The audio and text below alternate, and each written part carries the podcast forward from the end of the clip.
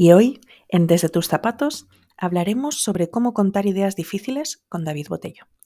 Pasearemos desde cómo es esto de la narrativa en las aulas de clases, como matemáticas o historia, pero también nos detendremos a hablar sobre cómo el lenguaje es una destreza que se desarrolla con el uso, las siete versiones de guion que podríamos usar para poder describir, ya sea en el aula de clases o en cualquier otro ambiente, cualquier idea que necesitemos que nuestros oyentes que muchas veces van a saber menos que nosotros sobre lo que estamos narrando, puedan engancharse a eso que les estamos contando y hacer de nuestra narrativa algo interesante y atractivo para nuestros oyentes.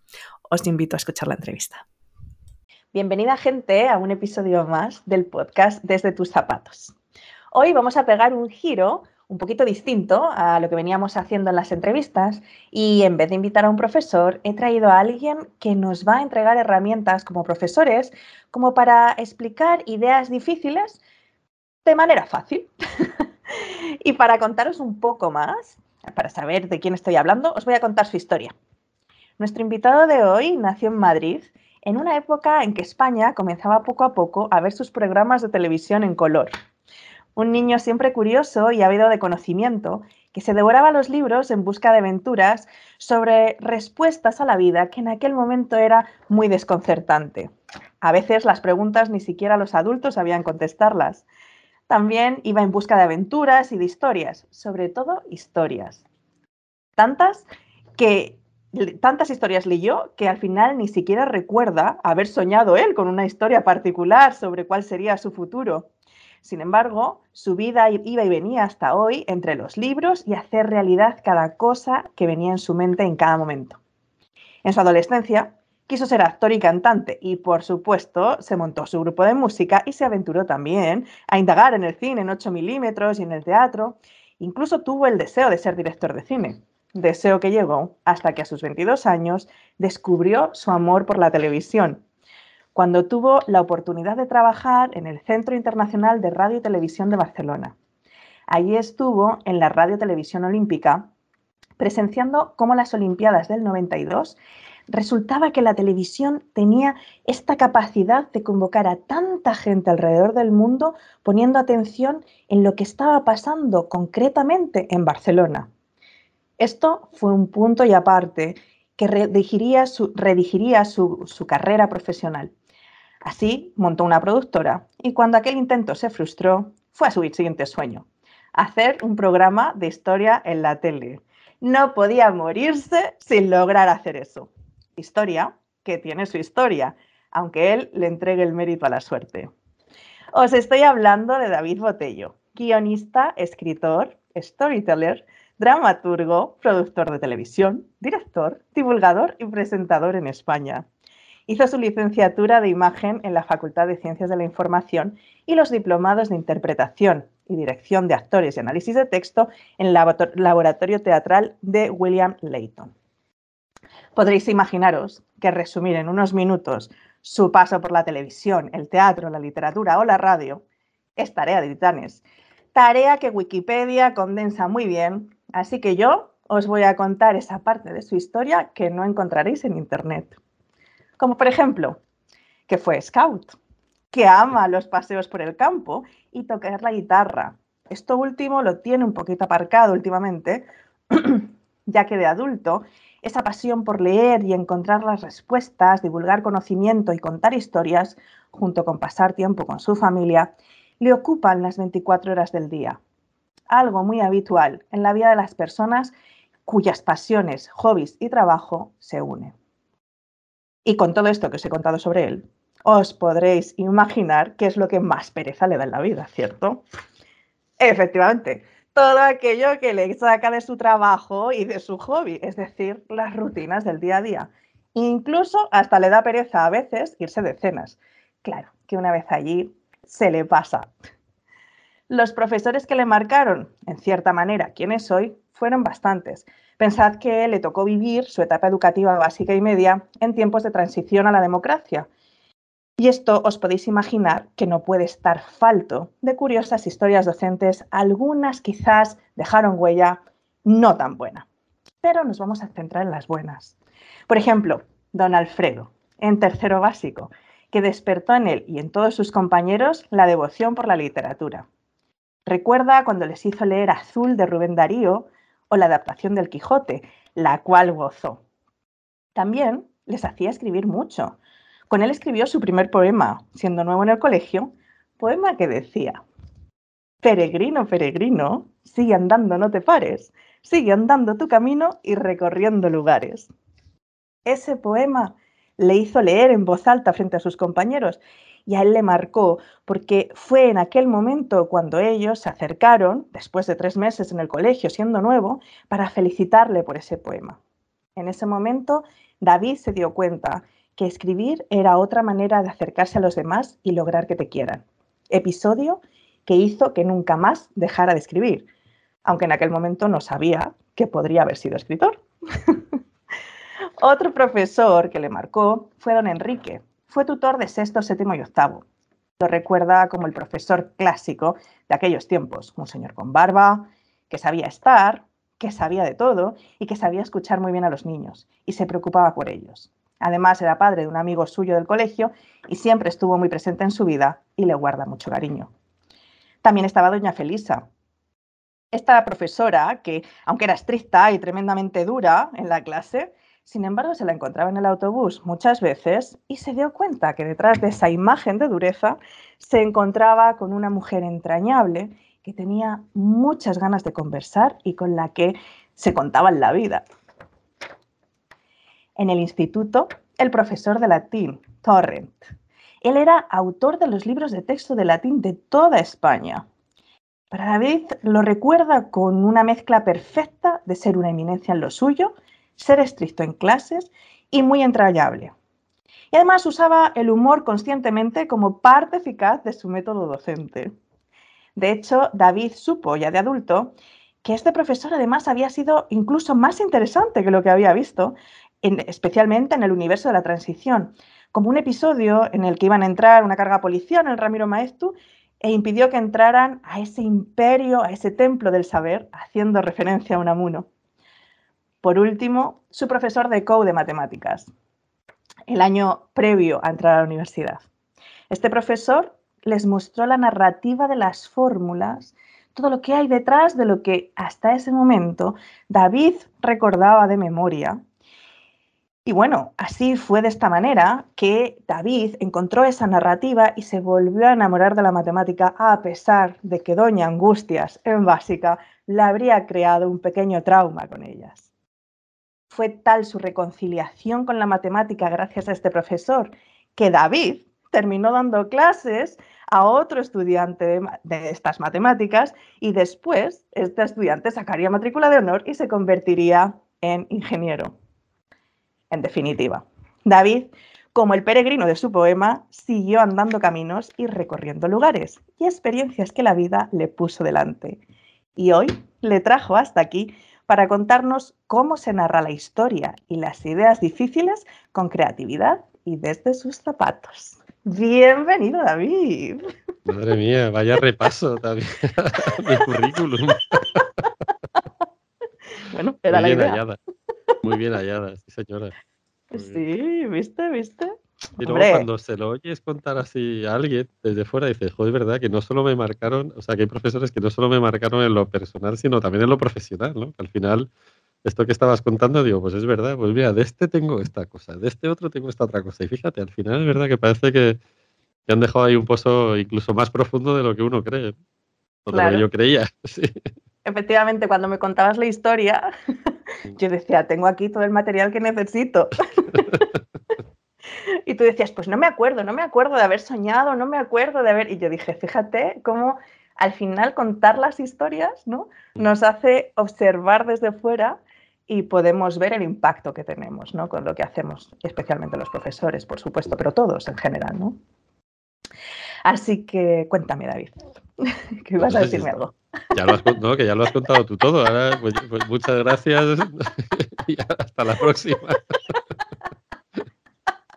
No, hombre, eso es solo sobre tu historia. Ahora tú nos tienes que contar cómo contar historias. y yo te tengo varias preguntas. Claro, bueno, pues si quieres empezamos por las preguntas, porque Venga. A ver, mira, yo tengo una pregunta y es que eh, en todo este relato había una parte en la que tú contabas, y bueno, tú me destallaste más cuando, cuando me contaste la historia, ¿no? Lo del profesor de matemáticas, que es un tema rudo y difícil y traumático como experiencia para mucha gente. Ah, y yo lo sé bien como matemática y como profesora de matemáticas lo que uno se topa, ¿no? Entonces, ¿cómo sería, por ejemplo, para los profesores cuando hablamos de esto de contar ideas difíciles, cuando estamos hablando de algo como la matemática? A ti te marcó este profesor. ¿Qué, narrativa, tú hablas de la narrativa? ¿Qué, cómo, cómo, ves esto de contar ideas, por ejemplo, abstractas como la matemática, para que esa historia enganche y cambie la perspectiva para llegar a, en el fondo, apasionarte de algo tan desconectado de quién eras tú en ese momento, ¿no? Pues, como tú has dicho, contando una historia, ¿no? Y, un poco como explicabas en la presentación, ¿no? Yo recuerdo que para mí las fórmulas eran como cosas muy frías que me tenía que aprender de memoria porque no había forma de, de entenderlas de otra manera y entonces y era un poco como te obligaban, ¿no? Y este profesor lo que te decía es, no, mira, tú tienes esto aquí, X igual a Y, por ejemplo, ¿no? Y entonces le sumas aquí no sé qué. Y a partir de estructuras muy sencillas, iba desarrollando esa estructura o esa, semilla tan, tan sencillita y entendías el proceso para llegar a fórmulas muchísimo más complejas.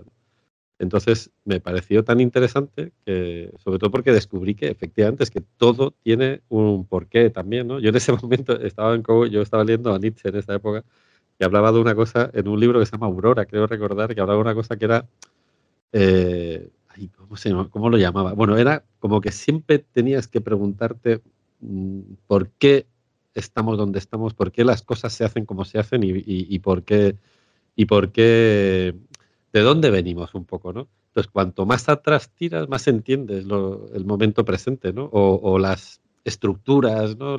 el marco conceptual, el marco en el que nos comportamos con los demás, en el que nos movemos con los demás y nos relacionamos con ellos. Todo eso está muy basado en estructuras muy antiguas que se han ido desarrollando con el tiempo.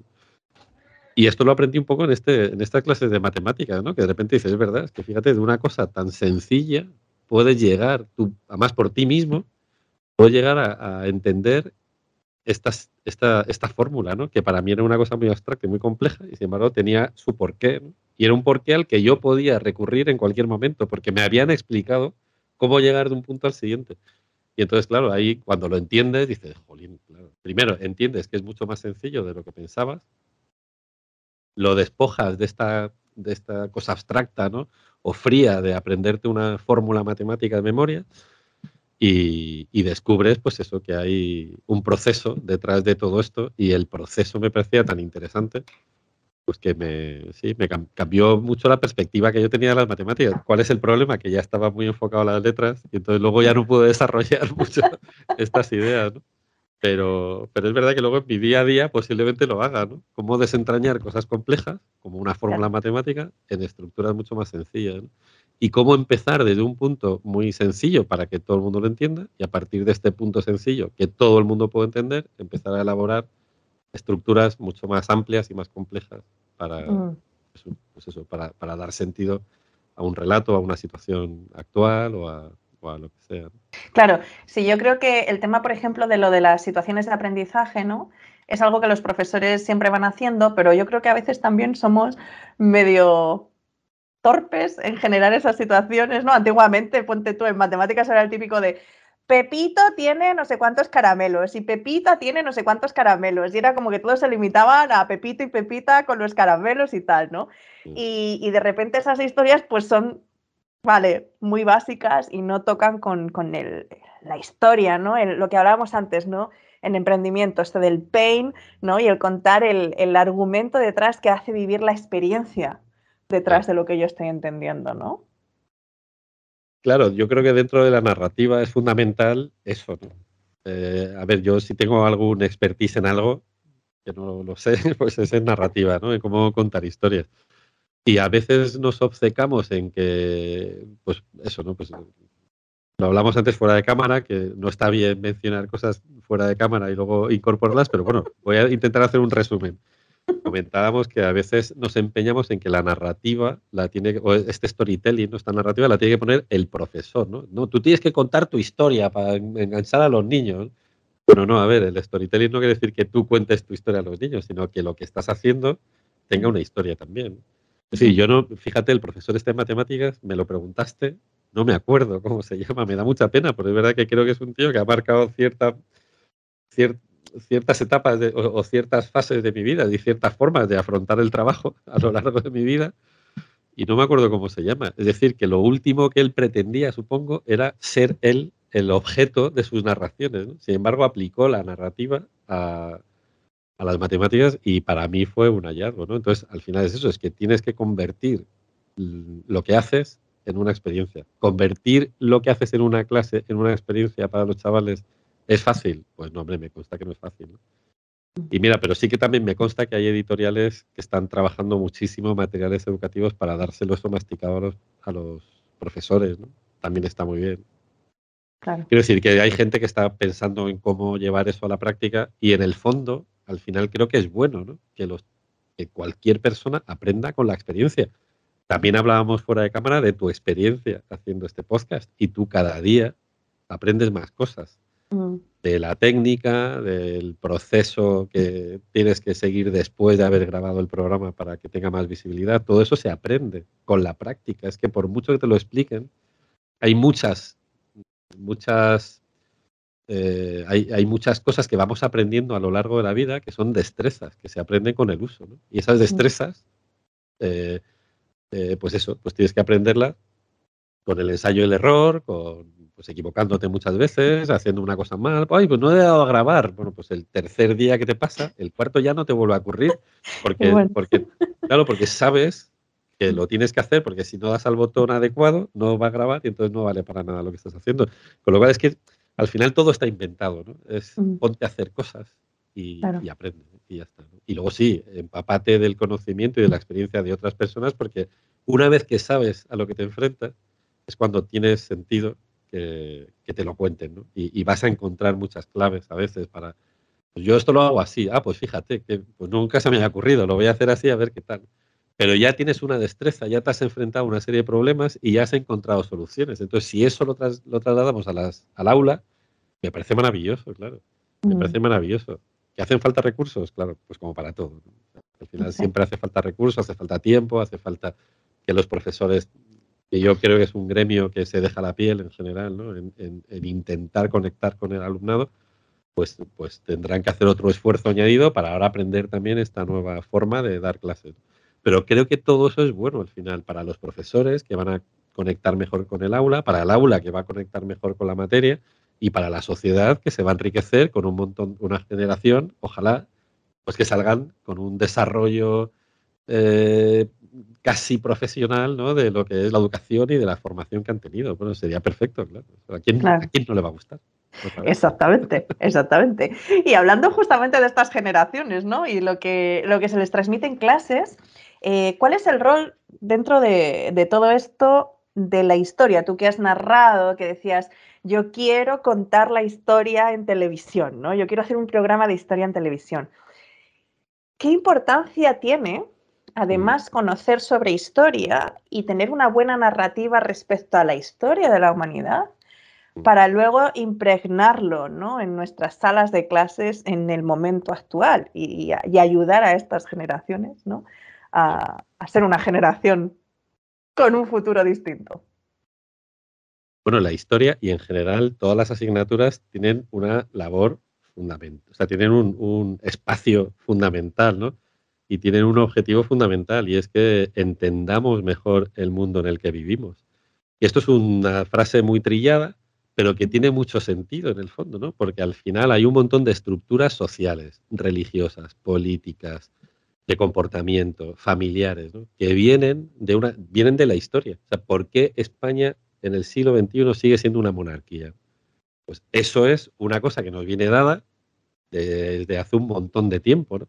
Entonces, entender ese proceso histórico para comprender por qué seguimos siendo una monarquía, pues, eh, pues exige saber que ha habido una historia antes que nosotros y que ha habido unas estructuras antes de nosotros que hemos heredado.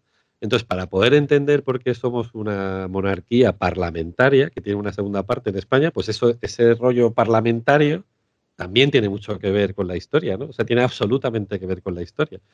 Y la monarquía parlamentaria, siendo lo que es hoy en día España, que es de lo que más puedo hablar, pues, eh, pues ya te digo, viene, viene, eh, esto viene heredado de una serie de procesos históricos que nos han traído hasta aquí. ¿Se puede cambiar esto? Bueno, pues se puede cambiar. ¿Nos gusta? Pues, pues, a lo mejor no te gusta, ¿no?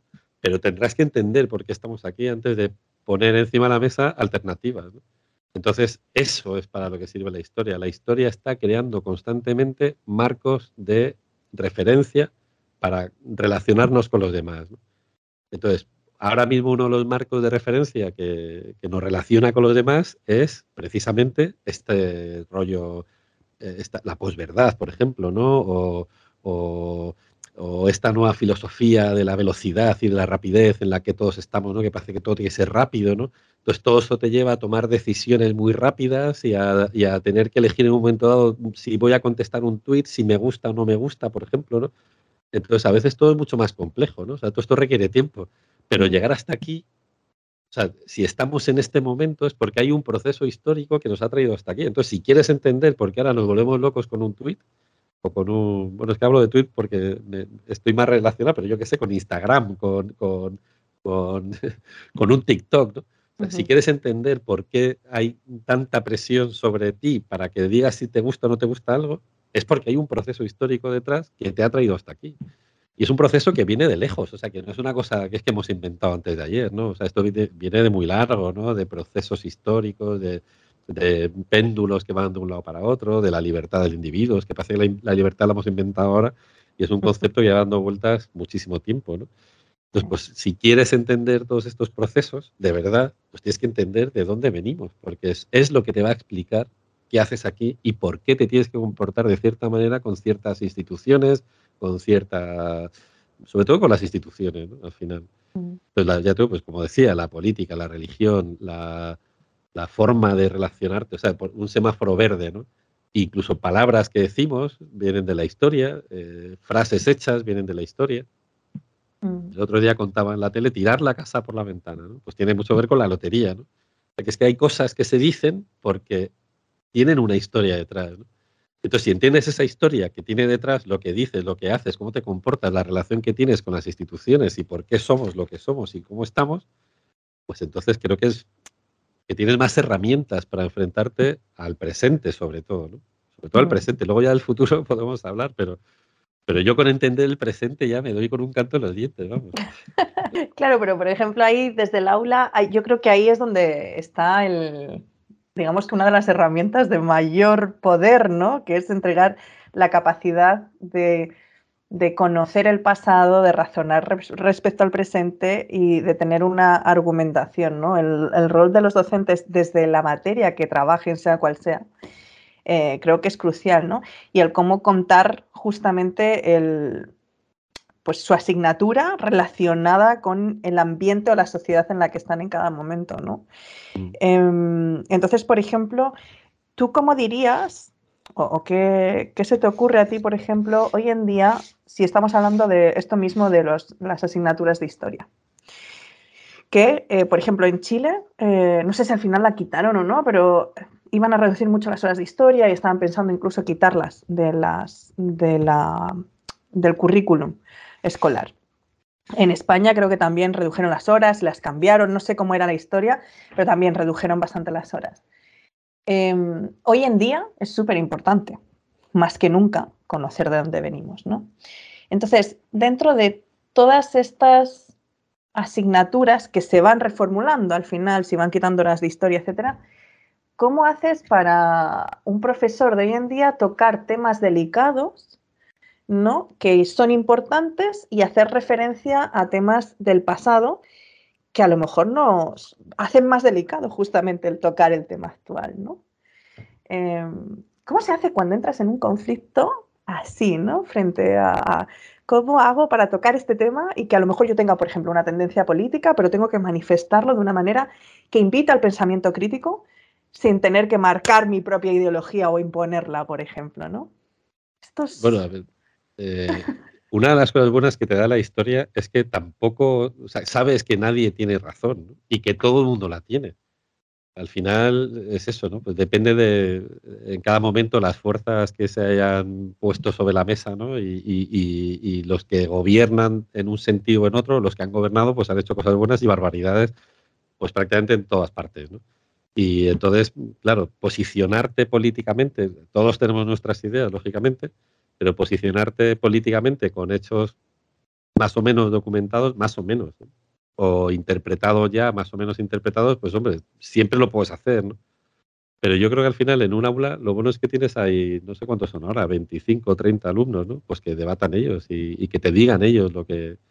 También tienes que tener cuidado con el marco ese, ¿no? Con, el entorno de todos los que tienes ahí, ¿no? Y, saber de qué picojean y qué piensan y demás. Y, bueno, y aún así, pues predicar eso, el pensamiento crítico es fundamental. Pero claro, es que yo voy a decir una cosa, es que el pensamiento crítico es lo más subversivo que hay ahora mismo. Es lo más subversivo. Las humanidades son subversivas, por eso no las quieren. Mm. Entonces, claro, desde ese punto de vista es como, ¿de verdad quieres ser subversivo en clase? Pues enséñales a pensar por sí mismo a los, a los chavales. Mm.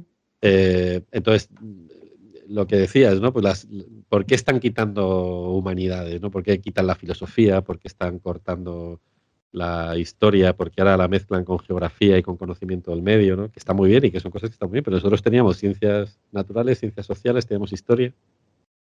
¿Por qué lo están haciendo? Pues sí, porque a lo mejor efectivamente hace falta, es mucho más importante otras cosas. Pero, pero es que yo creo que al final las humanidades son fundamentales pues para saber, que aparte de la destreza práctica de algo. O de la ciencia, que está muy bien y que, y que, hay, que hay que saber mucho y que los chavales tienen que familiarizarse también con todos esos conceptos que se van a encontrar toda la vida, pero tienen que entender un poco, tienen que entender más allá, ¿no? Tienen que entender, tienen que saber leer un texto, por ejemplo, ¿no? Tienen que entender lo que están leyendo, tienen...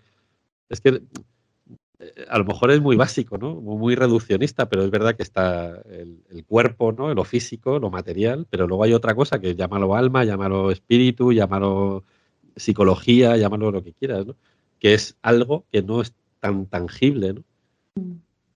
Esto también nos lleva a muchos debates, por ejemplo, son las humanidades son ciencias, ¿no? Que ahora también un empeño, ¿no? Por decir, es que la historia es una ciencia, ¿no? Es que la, eh, la lengua es una ciencia, ¿no? bueno, pues a lo mejor ahí nos estamos equivocando también los que practicamos más las humanidades, ¿no? Es que yo creo que son dos conceptos distintos. La ciencia está muy bien y tienen que ir por un lado, pero las humanidades yo creo que tienen otra, tienen otra razón de ser. Mm. Sobre todo porque eso es la narrativa, ¿no? Volviendo otra vez a, la narrativa. La, narrativa, es una ciencia. No, no es una ciencia. Ahora, ¿somos seres narrativos? Lo somos. ¿Se, ¿Se puede enseñar a alguien a contar historias? Se puede. ¿Tenemos la obligación de contar historias cuando nos ponemos frente al público? Yo creo que tenemos la obligación. Y contar una historia no es solo contar una historia, ¿no? es intentar enganchar con tu audiencia, saber que la audiencia está pendiente de lo que dice. Y para eso sí que hay muchas técnicas, para eso sí que hay ciertas, ciertos trucos, ¿no? como los magos ¿no? que sacan de la manga la carta y de repente dicen, oh, pues, pues eso pasa cuando cuentas historias. Y es verdad que afortunadamente vivimos una época muy narrativa en la que muy audiovisual, ¿no? Que también los audiovisuales cuentan historias y eso pues, pues también está muy bien porque nos da muchísimas herramientas para afrontar la, forma de contar historias.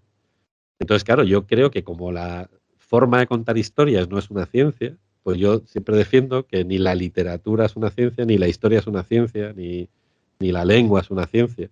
Y que ahí es donde nos estamos perdiendo los humanistas. Y a lo mejor por eso estamos perdiendo terreno en las aulas, ¿no? Porque nos empeñamos en que estos son ciencias. Entonces, bueno, pues entonces vamos a meter más matemáticas, que esto sí que son ciencias de verdad, y nos dejamos de, discusiones.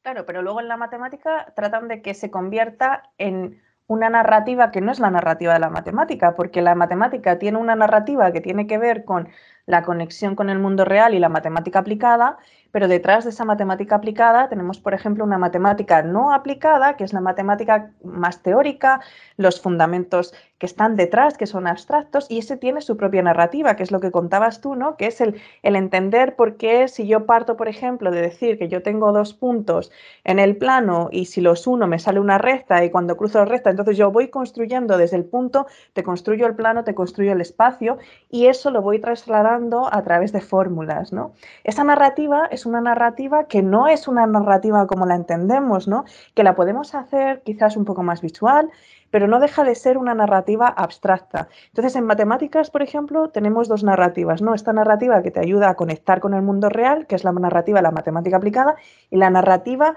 que te lleva a este mundo de las ideas, a este mundo de lo abstracto, ¿no? Entonces, de repente, me da la sensación de que la gente confunde cuando hablamos, volviendo al tema anterior, ¿no? Del tema de la matemática con enfoque de género o del tema de la matemática y las situaciones de aprendizaje, se confunde el enfoque de la narrativa en función a un objetivo. Y yo creo que ahí es lo que pasa, que al final cuando tú estás hablando de humanidades y ciencias, se pretende de alguna manera que se aúne la importancia, o sea, la importancia de las narrativas es igual de importante, pero en ese hacer que tengan el mismo peso las narrativas se confunde con que tengan la misma narrativa, ¿no? Y al final nos volvemos locos, ¿no? Y pretendemos que las humanidades sean científicas y que las ciencias sean narrativas, ¿no?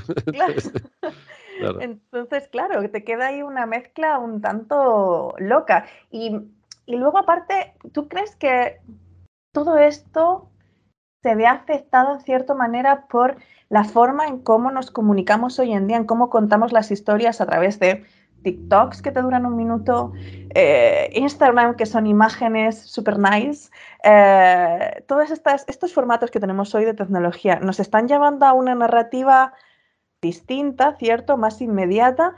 Eh, ¿Qué pros y contras hay en eso versus a la narrativa que necesitamos contar en el aula? Bueno, a ver, al final yo creo que se convierten en ayudas didácticas también, ¿no? En, unidades didácticas que se pueden aplicar en clase. Hay profesores maravillosos que hacen podcast, que hacen... Hay uno que tiene un canal de Twitch, de Twitch, ¿no? De, TikTok, que es también maravilloso, ¿no? Que les pone ahí a los chavales a hacer cosas así. O sea, que al final se convierte en una herramienta más, ¿no? Y es una herramienta que te acerca a los alumnos, ¿no? Pues lo cual está también muy bien. O sea, quiero decir, es que es lo que es. A lo mejor antes en el siglo XIX, ¿no? cuando empieza todo esto de la educación obligatoria y demás, pues era el profesor, se ponía en, una mesa detrás de, o sea, se ponía detrás de la mesa, eh, a ser posible en un altillo, y ahí daba, impartía su clase magistral y se iba y ya está, ¿no? Y bueno, y todo el mundo tomaba apuntes o leía lo que fuese y ahí todo el mundo estaba satisfecho, ¿no? Pero los tiempos han cambiado, ¿no? No sé si afortunadamente o no, pero han cambiado, entonces lo que, lo que hay que hacer es adaptarse, ¿no? Esto está claro que hay que adaptarse permanentemente lo cual nos obliga a hacer un esfuerzo permanente de adaptación también y de cambio. El propio cuerpo también te cambia. O sea, a mí me gustaría ser ese niño de tercero de GB que escribió su primer, su primer poema, pero creo que está muy lejos ya de, mí, ¿no? Porque yo, también he cambiado, ¿no? Y eso hace pues que a veces nos cansemos de las actividades que desempeñamos todos los días y a lo mejor eso luego lo, lo pagamos con, con, con, el trabajo, ¿no?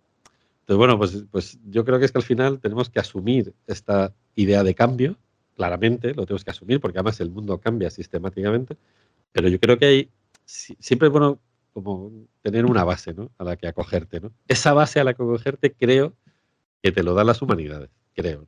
Que es un poco lo que te permite entender que todo cambia y te permite decir, vale, pero ¿quién soy yo? ¿Dónde estoy? ¿Por qué hemos llegado hasta aquí? Estas cosas. ¿no? Y luego, aparte, está muy bien la ciencia, ¿no? Porque yo creo que ahora mismo vivimos en un mundo absolutamente científico en el que todo, bueno, o sea, ojalá hubiese tenido yo de niño el móvil que tengo ahora, ¿no? Que tengo la mejor biblioteca, la mejor biblioteca, la mejor filmoteca, la mejor discoteca, la tengo en el bolsillo. Es maravilloso, ¿no? Las posibilidades que te da esa herramienta, ¿no? Es una herramienta, bueno, pues que te multiplica por, por n, cuando n tiende al infinito, las posibilidades de, de, trabajar en un aula también. Entonces, bueno, ¿cómo aplicar la narrativa a la ciencia? No lo sé. ¿Cómo aplicar la ciencia a la narrativa? Tampoco lo sé. lo que creo es que cada parcela tiene su territorio y está muy bien, o, sea, cada rama de las ciencias y las humanidades tienen su territorio y lo que es bueno es que se, que se respeten los dos territorios y que veamos lo que nos une también, ¿no? O sea, no hacer una cosa como muy separada, sino, bueno, buscar esa unión entre, entre las dos, estos dos conceptos, pues a lo mejor está muy bien. Y a lo mejor es lo que se pretende también. Pues ojalá encontremos fórmulas que nos permitan encontrarlo, pero vamos, sigo pensando que las humanidades no son ciencias y que ahí está la gracia también, ¿no? en que no todo tiene que ser científico, que hay cosas que están muy bien como están y que no son científicas. Un poema. Claro. ¿El poema interpreta la realidad? Pues a veces sí, ¿no? Y a veces esa conexión que, te, que, sientes con lo que te cuenta un poema y con tu situación actual es tan poderosa que por mucho que nos empeñemos en, que, en explicar, no, es que esto es mira, estos son 14 sílabas que están, bueno, pues está muy bien, porque eso es una técnica que está bien, ¿no? Y es la técnica para componer un soneto, también está muy bien, pero al final, si el soneto es bueno y te llega, es que esa experiencia no te la da la ciencia, ¿no? Te dará otras experiencias, pero esa no. Esa no. Entonces, eso es lo que creo que hay que potenciar en, esta disyuntiva entre la narrativa y entre las humanidades y la ciencia, ¿no? Y entonces la narrativa tiene eso, la narrativa te conecta con ciertas realidades y hace que las entendamos mejor, ¿no? Por lo menos para mí, ¿no? Entonces la ciencia también te da una explicación, te la da y te explica el mundo perfectamente, claro. Pero es lo que te decía al principio, tiene algo tan frío que a mí me distancia normalmente. ¿no? Sin embargo, una buena historia, un buen poema, una canción que escucha, dice, se te ponen los pelos de punta. Si yo hubiese sentido los pelos de punta cuando leía fórmulas matemáticas, pues mi vida habría sido muy distinta. ¿no? A mí es que lo que me pone los pelos de punta es esto que te digo. ¿Y eso tiene que ver con, con que las humanidades tengan un punto científico? Pues no, claro. O sea, tiene que ver con que la narrativa, ya sea en ciencias o sea en humanidades, la narrativa que uno tiene que tener tiene que tocar con lo, con lo experiencial, ¿no? Tiene que tocar con, de alguna manera, con... Tiene que tocar de alguna manera con alguna parte de la emoción en algún lado, ¿no? O sea, tiene que tener intriga o tiene que tener algún hilo conductor que te lleve a querer más, ¿o no? claro. ¿No? Claro, a ver, yo creo que el factor, el factor fundamental es la emoción. Yo creo que, digamos, que la ciencia tiene que estar limpia de emoción, tiene que estar, no puedes aplicar emociones a una fórmula matemática o a un descubrimiento científico, aunque luego también hay muchas historias muy interesantes y muy, emotivas de procesos de investigación científica. Pero al final creo que las humanidades tienen que apelar a eso, ¿no? No, solo a la emoción, porque también está la filosofía, que apela a la razón, que es otro tipo de, de, conceptos. Pero claro, es que al final yo creo que la emoción está ahí y vivimos encima en un mundo muy emocional, ¿no? Lo que pasa es que creo que hay ciertas emociones pervertidas, ¿no? Ahora parece que las emociones tienen que ser o positivas o negativas, ¿no? tú te tienes que posicionar. Estoy a favor de esto, entonces, o estoy en contra, entonces me cabreo. Y yo creo que todo es, o sea, que, esto, que todo debería ser más equilibrado en general, ¿no? En general. Sí, es verdad, es verdad.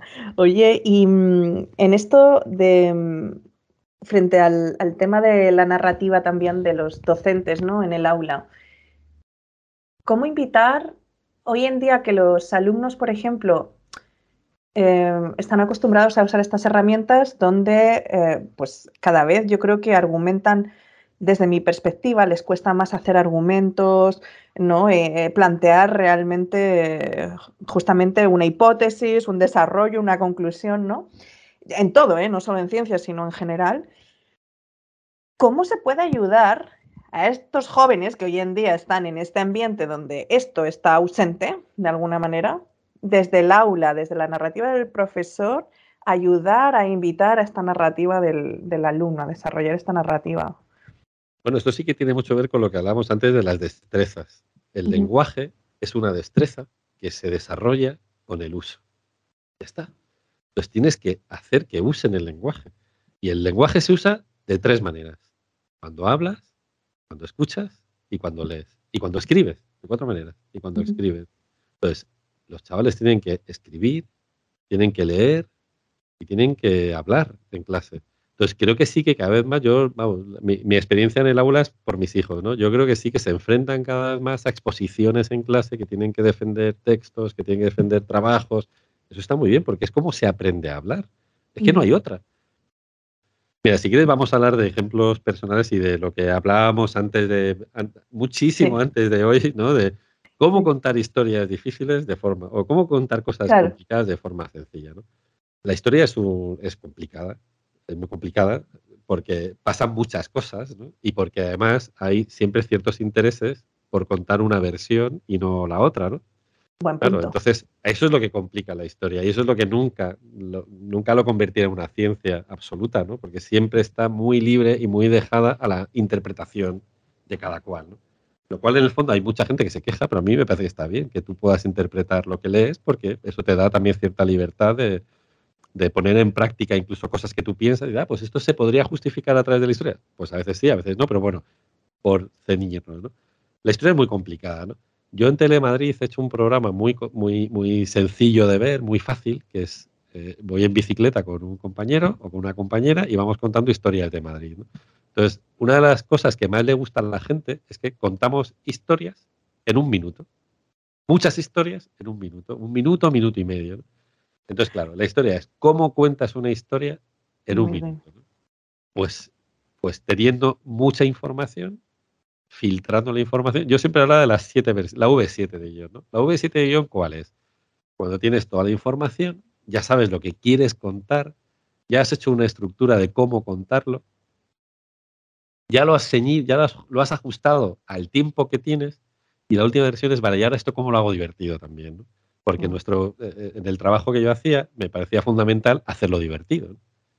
Entonces, eh, ¿cómo consigues hacer que las cosas parezcan fáciles? Pues claro, pues haciendo siete versiones de guion. Eh, primero el profesor tiene que enfrentarse a ese texto o a esa, asignatura que tiene que impartir, lógicamente, que creo que eso todos los que dan clase ya lo saben, que se tienen que preparar la asignatura. Y una cosa fundamental es que tienes que hablar para gente que sabe menos que tú. Esto parece una obviedad, pero yo lo repito mucho, porque la gente tiende a hablar para gente que sabe tanto como tú o incluso más que tú para ver si les engaño y piensan que sé tanto como ellos, ¿no? Pero mm. nos olvidamos de que tanto en la divulgación, que es lo que yo hago, como en un aula, tienes que hablar para gente que sabe menos que tú. Y entonces, esto es fundamental. ¿Por qué? Porque entonces tienes que bajar a la base. Eso que te decía de x, 2x es igual a y, y a partir de ahí cómo estructuras una, una fórmula que al final puedes desarrollar de una forma muy compleja. Bueno, pues tienes que, tienes que partir de ahí, ¿no? es que a veces los niños no saben nada. Los alumnos, no, no, tan niños, ¿no? A veces los alumnos no saben nada. hay mm. que partir de esa base. ¿Cómo les cuento esto? Si, si no saben nada, ¿no? Y luego dejar que te sorprendan y que la gente diga, no, si esto ya me lo sabía, pero pues fenomenal, ¿no? Pero ese es el esfuerzo que creo que hay que hacer, ¿no? Para contar cosas complicadas de una forma sencilla. Es partir de que tienes que entenderlo muy bien Tienes que empezar por entenderlo muy bien, porque si no lo entiendes tú, va a ser muy difícil que lo entiendan los demás. Tienes que hacerte un guion y tienes que intentar contar eso después de entenderlo tú para gente que no sabe nada. Y además, la V7 es hacerlo divertido. Si ya consigues hacerlo divertido y que la gente se lo pase bien en tu clase, vamos, me parece que tiene que ser glorioso. Pero ¿y qué pasa si no eres una persona que sabe hacer las cosas divertidas? yo, de verdad, soy el tío más triste del mundo. Si estoy todo el día encerrado escribiendo y leyendo, ¿cómo voy a ser divertido? De verdad, yo soy un tío muy triste. Pero al final, no sé, te, enfrentas a esa situación y creo que hay algo, mira, a mí me pasaba al principio. Tenemos miedo al ridículo siempre. El miedo al ridículo es una de las grandes trabas que tenemos, sobre todo culturalmente, en España. ¿no? Y sobre todo de cierta edad, porque los niños creo que afortunadamente se lo están perdiendo y creo que es bueno, ¿no? Hay gente que se queja, no, es que ya no tienen vergüenza. No, no es que no tengan vergüenza, es que han perdido el miedo al ridículo, que está muy bien, porque se han liberado de una carga pesadísima que nosotros teníamos como generación, porque no, te, no te dejaban hablar. O sea, tú ibas de, yo me acuerdo que iba de visita, y lo de ir de visita, que es una cosa que hemos compartido muchos de mi generación, es una cosa que, que vosotros que sois más jóvenes no entendéis porque te llevaban vestido de gala a un sitio y te decían, no hables, no cojas. Si te preguntan, di que no, ¿sabes? Entonces, era, era un poco frustrante, ¿no? Y al mismo tiempo, lo que tenemos es una libertad brutal de ir por la calle, estamos todo el día en la calle, sin control de los adultos. Entonces, ¿ahora qué ha cambiado? Pues todo eso, ¿no? Los niños no tienen vergüenza, han perdido el miedo a hacer el ridículo y están supervisados siempre por 40 adultos, ¿no? excepto probablemente en el colegio o en el instituto. Entonces hay menos adultos que, menores, lo cual también es un poco paradójico. Pero tú vas a un parque infantil y no hay más que verlo. Antes eran 40 niños y 3 adultos y ahora hay 3 niños y 40 adultos. Pero bueno, a lo que iba. Entonces, eh, me he perdido. Tienes que. El tema de lo de la, tristeza y la alegría y a la hora de contar cosas divertidas, de manera divertida. Que tú tienes al final un, público, ¿no? Y yo creo que al final un, un aula por mucho que nos empeñemos en que no, es un público de 30 chavales que están ahí aburridos, intentando salir de ahí para ver el móvil, o sea, que están ahí porque les obligan, ¿no? En España, uno de los grandes errores también de, estas últimas leyes educativas es que se llama eso, que es primero, es muy despectivo eso, y segundo, quiere decir enseñanza secundaria obligatoria. A mí que sea obligatoria la educación me parece que es un atraso, porque la educación es un derecho, que no tiene nada que ver con las obligaciones, es que estás ahí y tienes la suerte de estar aquí. Pero claro, ellos lo viven como eso, que viven como una obligación, ¿no? Entonces van ahí aburridos, ya, pues intentando engañar al profesor cuanto antes para ver el móvil, porque a ver si se van a perder un tuit, ¿no? O una foto de Instagram, ¿no? Entonces, claro, el esfuerzo es mucho mayor, porque cuando tú vas al teatro, vas al teatro, vas porque quieres. Claro. Ahí no, ahí están obligados, ¿no? Entonces, creo que eso también se nos olvida a veces, ¿no? Que los chavales están ahí obligados, de forma obligada, y que no quieren estar, prefieren hacer cualquier otra cosa que estar ahí. Entonces, esto te lleva, como profesor, o, bueno, a mí no, o sea, digo te lleva porque parece que yo soy profesor y no lo soy, pero al final tienes una audiencia y les tienes que dar lo que piden, por desgracia es así, ¿no? ¿Y qué piden? Entretenimiento, que sea rápido, que sea divertido. Entonces, mis hijos han tenido profesores maravillosos que les han dejado con la boca abierta durante una hora y han tenido otros profesores que no. Entonces, ¿de qué depende? ¿De que el profesor es más majo o que se lo ha currado mal? Pues mm. Yo creo que entiende mejor esto que hablamos. Hay un, tú tienes unas circunstancias que son el aula, entonces hay quien entiende que ese aula pues es un, una audiencia a la que tienes que entretener, ¿no? Que esto también a mucha gente le espanta, lo del el infotainment, el entertainment, el historytainment, ¿no? Mm. Eh, el edutainment, ¿no? Que parece que tenemos que estar todo el rato entreteniendo a la gente para que se entere de lo que les estamos contando. Pero bueno, mm. pues sí, pues es así, es así. Hay que entretenerles, porque si se aburren, los hemos perdido. Claro. Entonces, ¿para eso hay recursos? Sí, hay un montón de recursos, ¿no? Pues hazlo, primero, entiéndelo bien, eh, explícaselo, ponle pasión a lo que estás contando. La pasión es muy contagiosa, y es verdad, o sea, mm. cuando tú te apasionas contando algo, la gente se se queda, dice que le pasa? Y, te escuchan, ¿no? Porque se sorprenden, ¿no? Porque estamos todos siempre intentando meter este, este tono ahí como de calma, ¿no? Pues de repente un tío apasionado, pues siempre va a despertar más interés que un tío que habla para la solapa, ¿no? Claro. Y luego, como recurso narrativo fundamental, yo siempre cuento que hay una estructura muy básica, ¿no? Siempre en todo, sobre todo en la historia. La historia se da muy bien y en la literatura, se entiende muy bien, ¿no? Para poder contar una historia, tú siempre tienes que tener un protagonista, que esto lo entiende todo el mundo. ¿Quién es el protagonista? Claro. Tiene que enfrentarse a un conflicto. ¿Qué quiere y qué fuerzas le impiden obtener lo que quiere? ¿no? ¿Y qué está dispuesto a pagar por lo que quiere. ¿Hasta dónde va a sacrificar? Su vida, su, tranquilidad. ¿Hasta dónde va a llegar para conseguir lo que quiere? Y eso acaba en un resultado. Antes las historias siempre acaban bien, eh, hoy acaban siempre mal, ¿no? Porque parece que la vida nos lleva a eso también, ¿no? A que, ya no hay grandes buenos y grandes malos, ¿no? O se acaban bien es mm. porque es el malo, entonces el malo es el que siempre acaba bien. Bueno, pues es que hay un, nuevo paradigma, un, nuevo paradigma narrativo en el que ya mm, las cosas no son como han sido siempre, también eso ha cambiado. Y ahora parece que si el malo gana, o sea, si, el bueno gana, parece que te falla algo, ¿no? Entonces tienes que darle más peso al malo. Bueno, sea como sea, necesitas un protagonista, necesitas un conflicto y necesitas un resultado. Si tienes estos, estos tres elementos, tienes una historia, siempre, siempre. Entonces, ¿cómo aplicar eso a, un libro que te has leído? Pues busca y pregúntate quién es el protagonista, qué es lo que quería a lo largo del libro y al final qué ha conseguido de todo ese esfuerzo que ha dedicado, te has leído durante 180 páginas. El Quijote, ¿qué quería el Quijote? ¿no? ¿Es el protagonista el Quijote? No, sí, es el protagonista absoluto. ¿Qué quería el Quijote? ¿Qué quería Don Quijote? Pues quería salir al mundo en, busca de aventuras. ¿Y qué consigue? Pues consigo un montón de aventuras y mira, digo que siempre el bueno, el bueno acaba bien, ¿no? Pues Don Quijote acaba fatal. Pero al final recupera la cordura, ¿no? ¿Qué no está contando Cervantes? Bueno, pues que al final estoy lanzando al mundo a un señor del que me voy a reír durante 1500 páginas, voy a estar riendo de él, me lo voy a pasar muy bien, pero voy a hacer en el camino, voy a hacer una reflexión sobre la vida, sobre la historia, sobre la importancia de la guerra, sobre la importancia de las relaciones humanas, sobre la importancia del amor, Fíjate todo lo que hace este señor. Mm. Pero ¿cuál es la historia? Porque esto podría ser filosofía también. ¿no? O sea, el Quijote podría ser un libro de filosofía, pero no es que Cervantes quiere hacer una novela. Si hace una novela y te pone un señor del que te vas a reír mucho durante toda la novela, incluso durante las dos partes de la novela, porque luego le vuelve a sacar a buscar aventuras y al final termina recuperando la cordura, justo antes de morir. Entonces dices, mm. bueno, pues está muy bien, esa es la historia. Pero fíjate todo lo que da de sí. Ahora, si consigues transmitir eso a los alumnos, es maravilloso, ¿no? Mm. Claro. Sí, y eso, eso estabas contándolo, yo estaba diciendo, tú estabas contando el protagonista, lo que vive, o sea, qué es lo que busca y al final cómo lo resuelve. Y yo digo, pues eso es matemática. Yo, veía y decía, eso es matemática, me está contando cómo hacer matemáticas.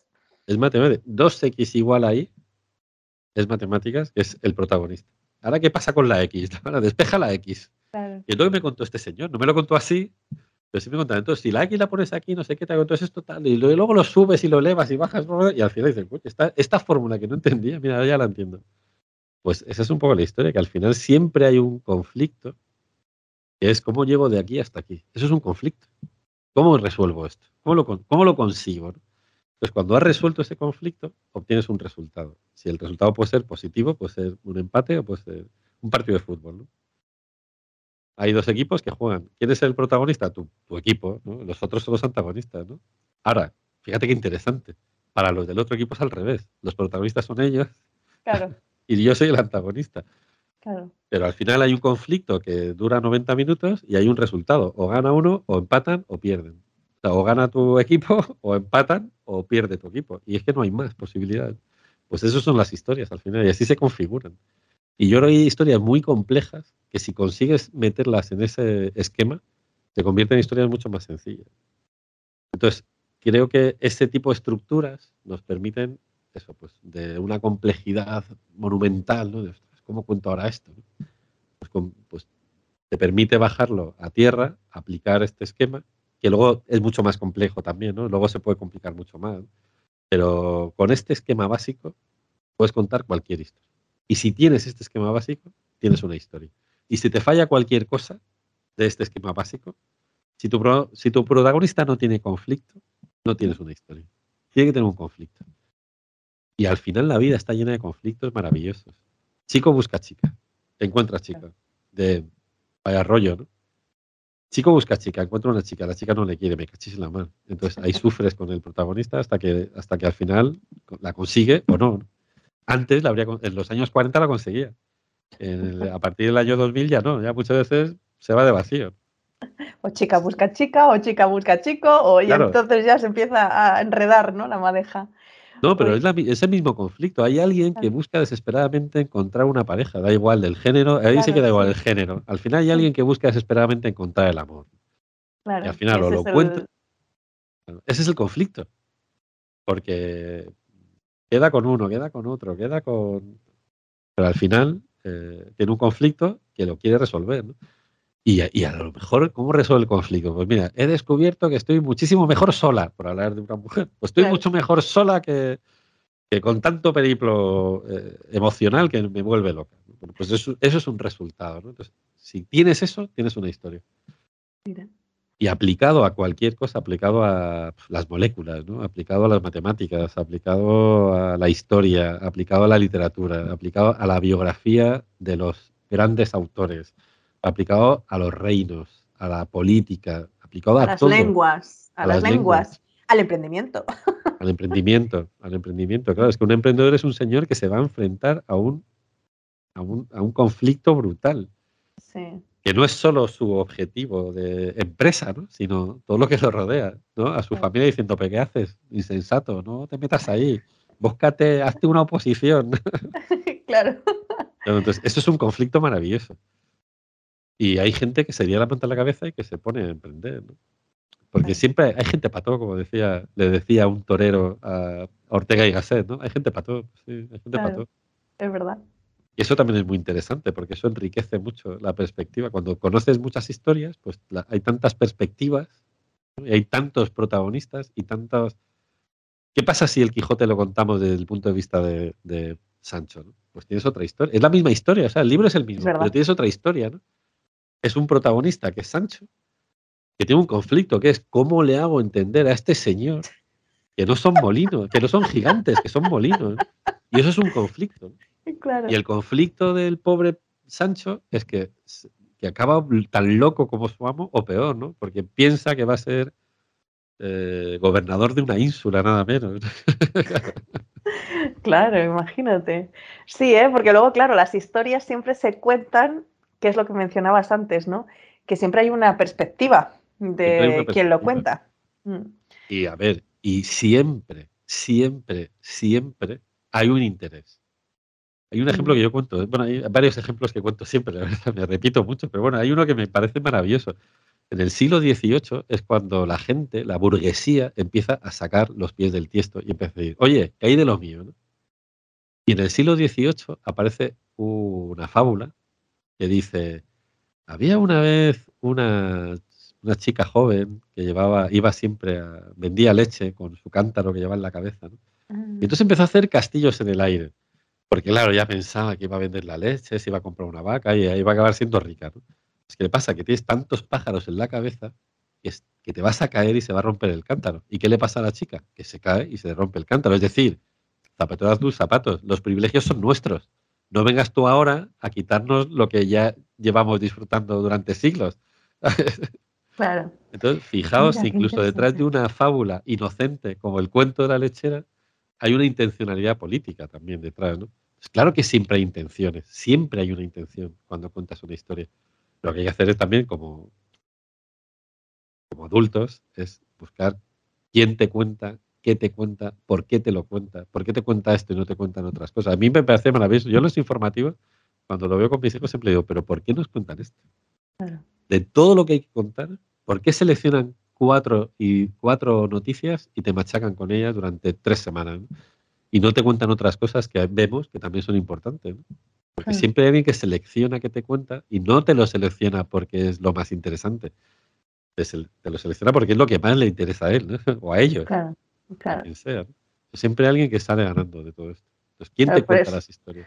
Por eso, cuantas más historias conozcas, más capacidad tienes de poder, por último, elegir cuál es el guion que vas a seguir, ¿no?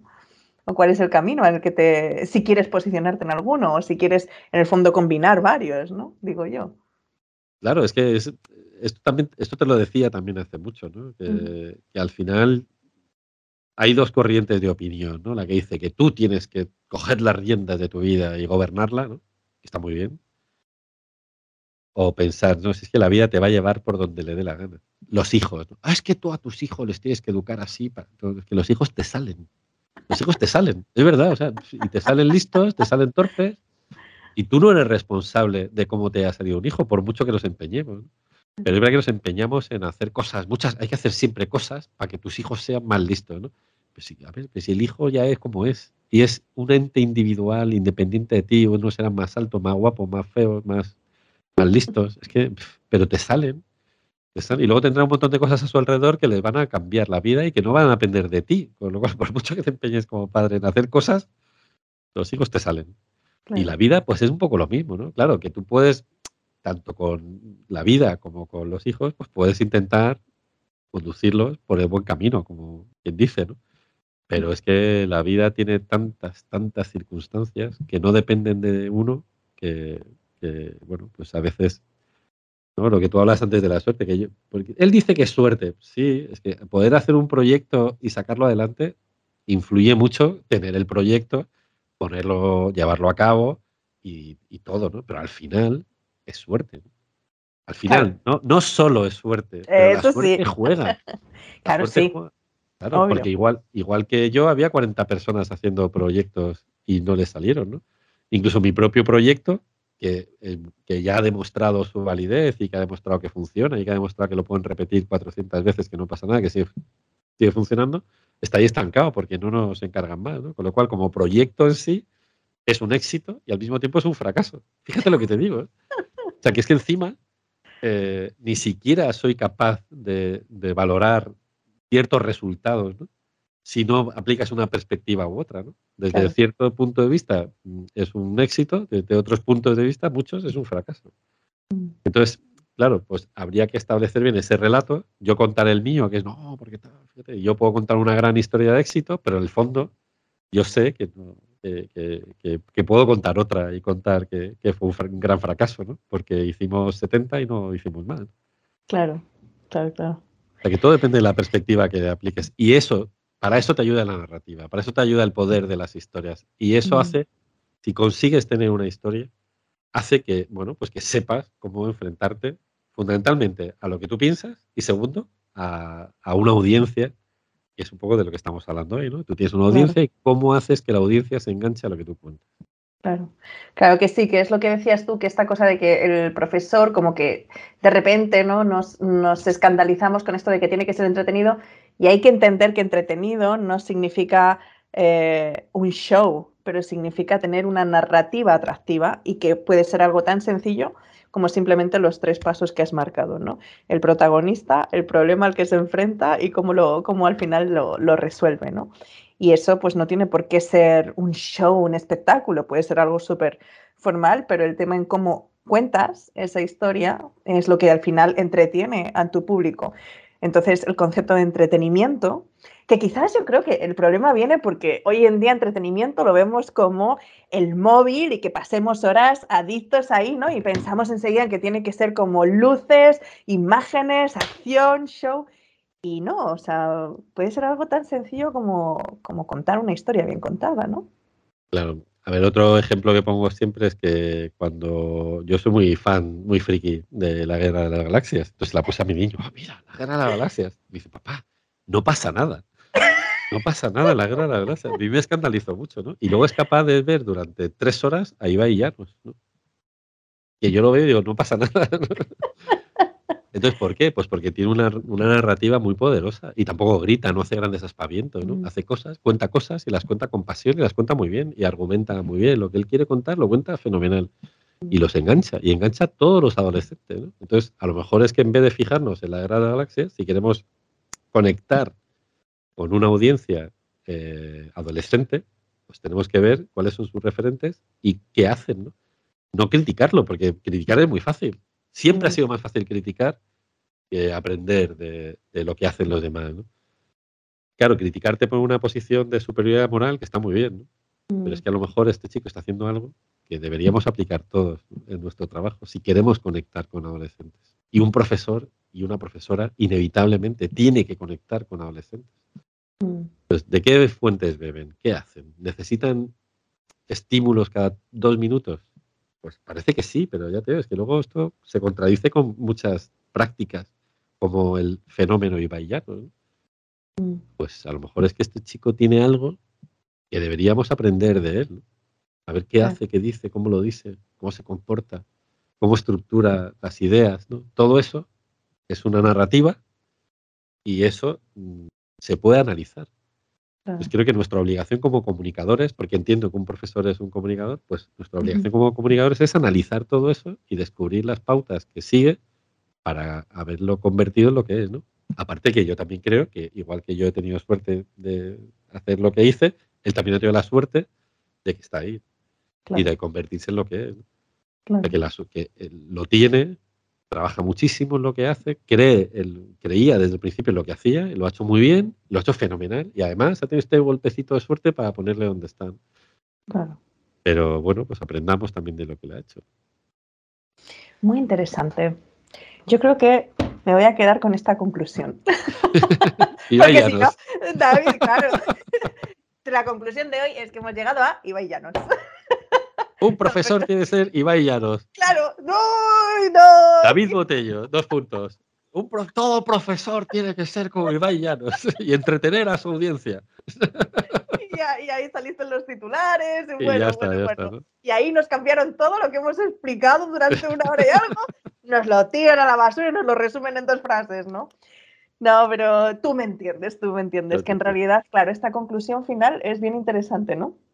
El observar cuál es la narrativa a la que atienden hoy los estudiantes y nosotros ver cuál es la que nosotros queremos contar, eso que decías, ¿no? Eh, de, ver, hacer las siete, las siete versiones, ¿era? Eh, las siete versiones y entonces ver qué es lo que yo quiero contar. Tengo que conectar con mi audiencia. Necesito un protagonista, necesito el problema, necesito cómo resuelve este, esta conclusión.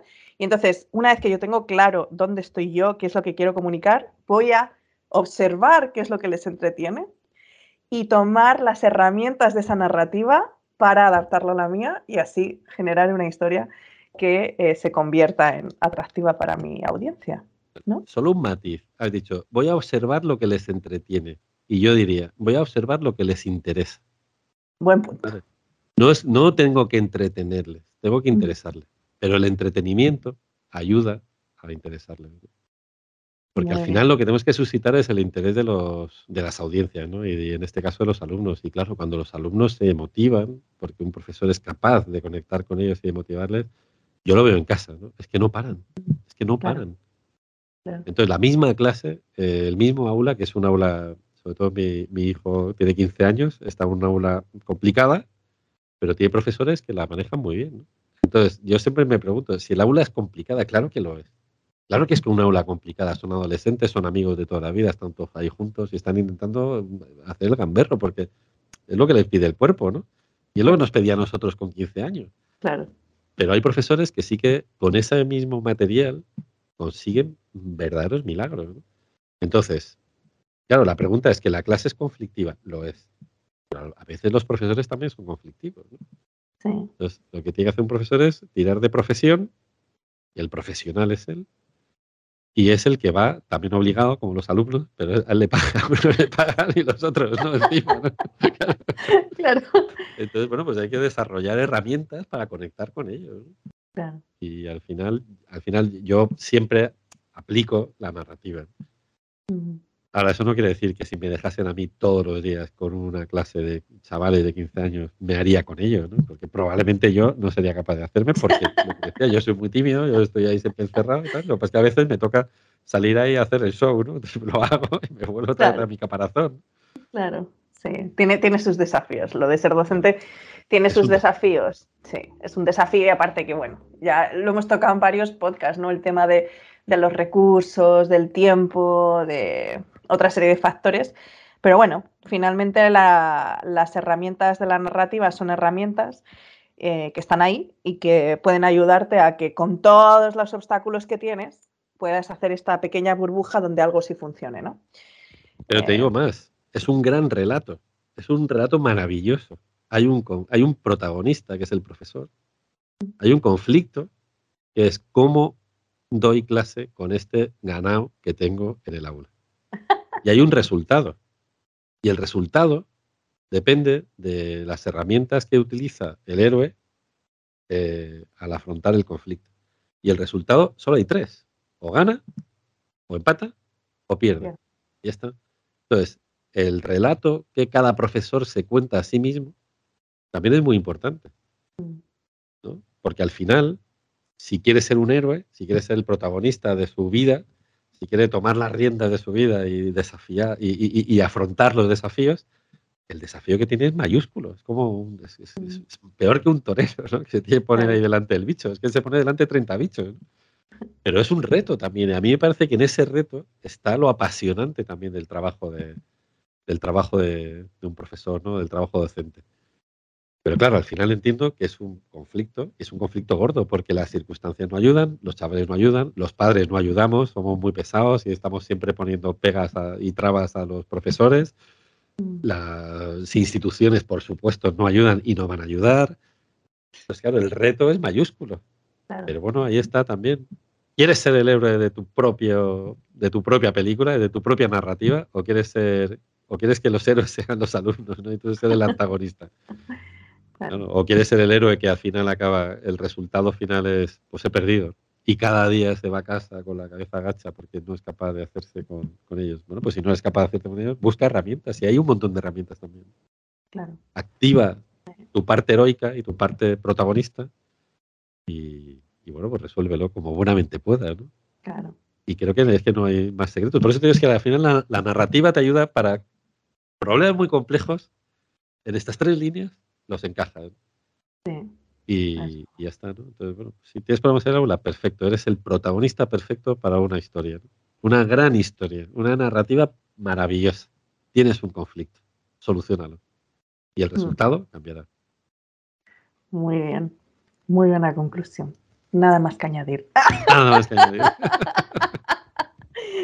Muy bien, David. Oye, muchísimas gracias. Es que podríamos seguir hablando, as usual, uh, pero yo creo que lo vamos a dejar aquí porque me ha gustado esa conclusión. No quiero añadir nada más.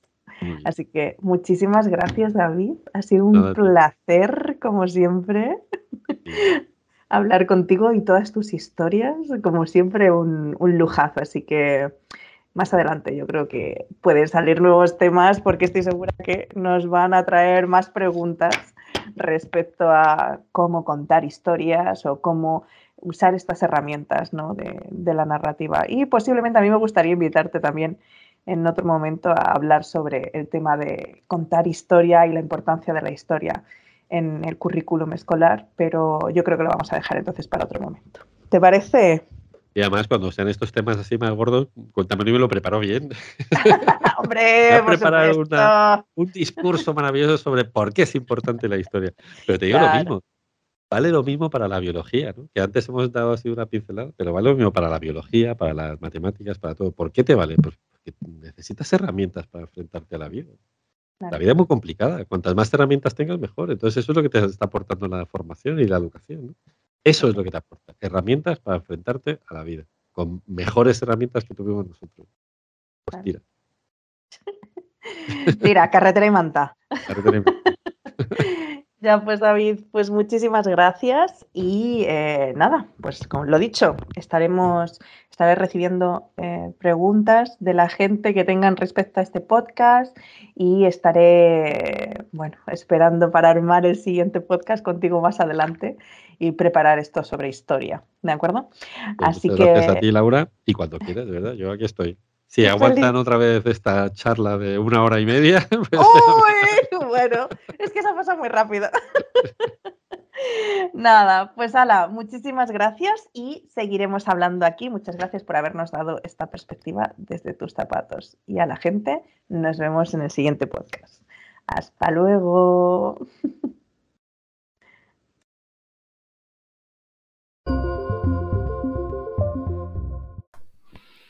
Espero que hayáis disfrutado de esta conversación con David tanto como yo y que sin duda ha traído sobre la mesa nuevas ideas sobre cómo enfocar la narrativa cuando queremos contar ideas, ya sea dentro del aula de clases o fuera. Y la próxima semana os invito a la conversación que tuve con Santiago Gómez, amigo mío y profesor en un instituto en España, profesor de historia, pero que están además enfocados en la diversidad en el aula.